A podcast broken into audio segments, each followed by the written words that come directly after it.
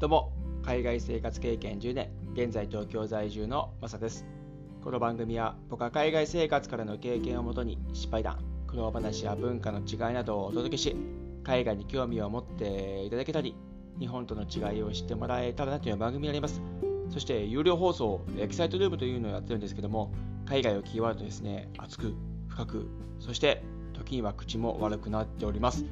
ご興味のある方は概要欄にリンクを貼っ付けておりますので、ご参加してみてください。あと、Spotify で聞かれている方もですね、ご登録可能ですので、ご参加してみてください。はい、ということでですね、本日はワークマンの品質と低コストというテーマで話していこうと思います。昨日ですね、ワークマンに僕行ってきたんですけど、もうなんか日本に帰ってきてユニクロだとかあとファッションセンター島村だとか本当に低コストで高品質なところってあるじゃないですか。そういう服だとかですね、あと他のものもそうですよね。例えばファッション関係でいうと、カバンだとかですね、あと時計だとか、あと通のこうパンツだとかですね、下着ですね、ソックスだとか、なんかそういうのって本当にしっかりしたものを作って長く使えるっていうのがあるじゃないですか。本当にものづくりが長けてるなっていうふうに思うわけなんですけども、ドイツにもですね、そういう安いものって売ってるとこあるんですよ。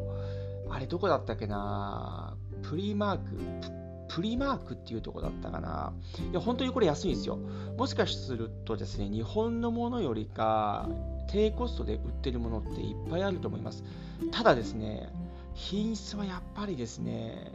コストと見合って悪いんですよね。これだけ日本みたいにですね、低コストで高品質のこの差というのが、なかなか他の国にはないのかなというふうに思うんですよね。あと、100均とかもいい例ですよね。これ代表例かなというふうに思うんですが、日本の100均ってもう今となっては本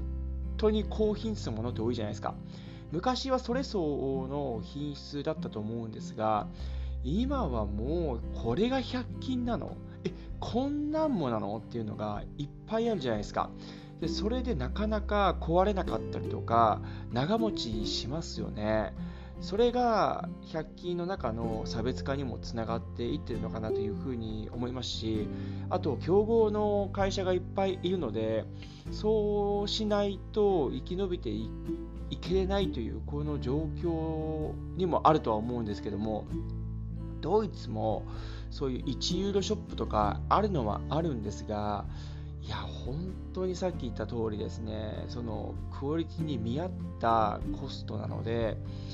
そもそもその品質自体がもう良くないんですよね 本当にこういうのって日本の良さであり、ありがたみを感じるとこなんですが、そういった類でですね、もうワークマンなんて素晴らしいなというふうに思いますね。特にその作業着のね、提供してる会社だと思うんですけども、ワークマンってそもそも。それを目的として作業着とか軍手とかですね出しているようなショップなので基本的にはそういう類のものが多いんですがただですね最近ファッション関係もですね増えてきて例えばその作業着以外ではなくてですねそれ以外のものを言うとですねそうですねもうジャケットがあったりとかですねあと長袖も普通にあったりとかこれ普通に外でも着れるような感じですね。で靴とかも置いてあったりとかあとカバンとかもそうですね。そういった現場で着るような作業着であったりカバンを使ったりとかそういうのではなくてですね普通にファッションとして着れるような服がかなり増えたなと僕ワークマンなんてドイツ2016年に行きましたけどその前からもですねほとんど行ったことがなくてもう10年以上ぶりぐらいに今回行ったのかなで YouTube とかでですねドイツにいる時になんかワークマン最近いいよみたいなのを目にしたりしてたんですよね。で、なんかツイッターとかもこう見ていくとですね、ワークマンのとこを探すとですね、あ、なんか今こうなってんだとか、なんかすごい変わったなというっていう印象でですね、日本に帰国したらこれ絶対行こうと思って、ようやくちょっと行ったんですけども、そのもうびっくりですね、もうあの、あの安さですよ。島村よりか安いかなというふうにちょっと感じたのと、もう一つはですね、え、こんな品質でこんな値段で売ってんの？っていうのが、まず本当にびっくりしましたね。感動もしましたね。もちろんユニクロよりか安いと思いますし、そして品質も劣らずと思うんですけども、もう、いやー、なんかもう自分ずっと感動しっぱなしだったんですよね ワークマンにいる間もやたら長くちょっといたなというふうに思うんですが、なんか一個一個見ちゃったんですよね。なんか、すごいなっていうふうに思いながら、作業着とかの方はあんまり時間を費やしてはないんですけど、もう僕が欲しかったのは、部屋着だったんですよ。で、部屋着と、あと、スノーボードとかの練習場に着ていく簡単なものですよね。例えば、汗かいてちょっと汚れてもいいような薄い長袖であったりとかですね。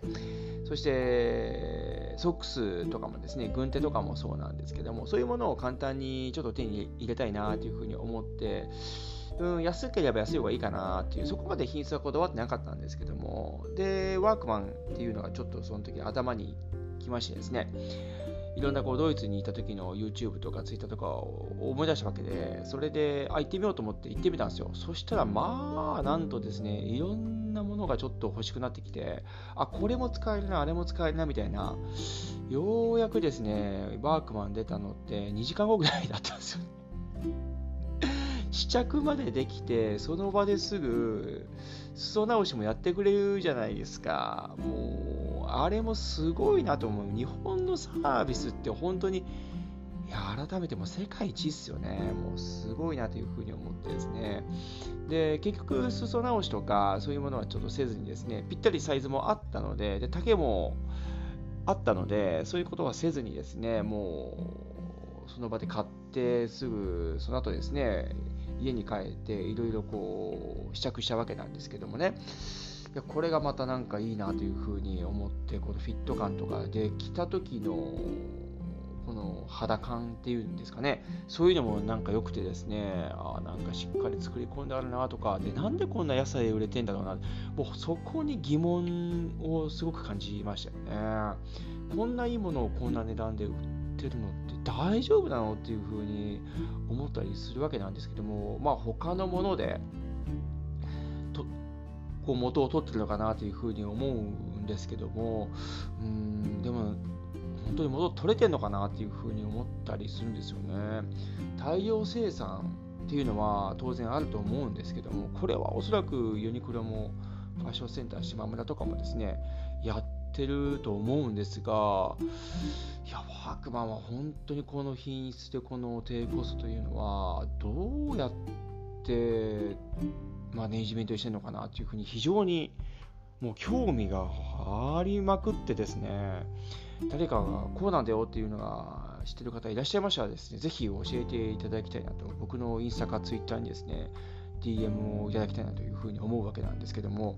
いや、本当になんかそのね、勉強したいなというふうに思いますね。なんかそっちの方にも興味持っちゃって、なんでこんなものがこんだけの値段で売れんだろうっていうのが本当にありますよね。ただその、他のもので高く値段張って元を取れるような値段設定をしてるっていう観点で見てもですね、ジャケットとかも安いですし、で、品質も全然劣らないと思うんですよね。他のものと比べて。自分の中では全然なんかどうやってんだろうなっていうのが想像できなくてですね。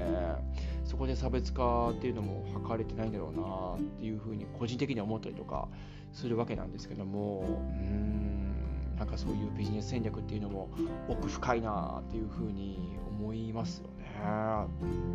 もちろん赤字だけではね、こんだけの店舗をま叶えないわけであって、でどこかでこう元を取ってやらないといけないというふうには思うわけなんですけども、うん、仕入れ価格が本当に安いのか、仕入れ業者の方々が叩かれてるのか相当、ちょっとわからないですけどもね、いや、あんだけの高品質で低コストで回すっていうのは、本当にすごいことだなというふうに、うん、感じましたね。そして日本のあのサービスはもう当然なんですけども、うんずっと感動しっぱなしでしたね。はい。なんか僕の感動した話でちょっと終わりそうなんですけどもほんと10年以上ぶりぐらいにですね、ワークマンに行って、今はですね、普通にファッションのものも売ったりとか、あの低コストでね、高品質で売ってるというのは本当にすごいなというふうに思いましたね。は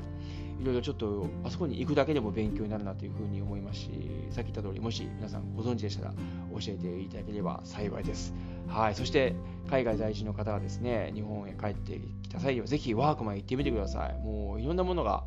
低コストで手に入りますよということですね。はい。今日はですね、ワークマンの品質と低コストというテーマで話させてもらいました。何かの参考になれば幸いです。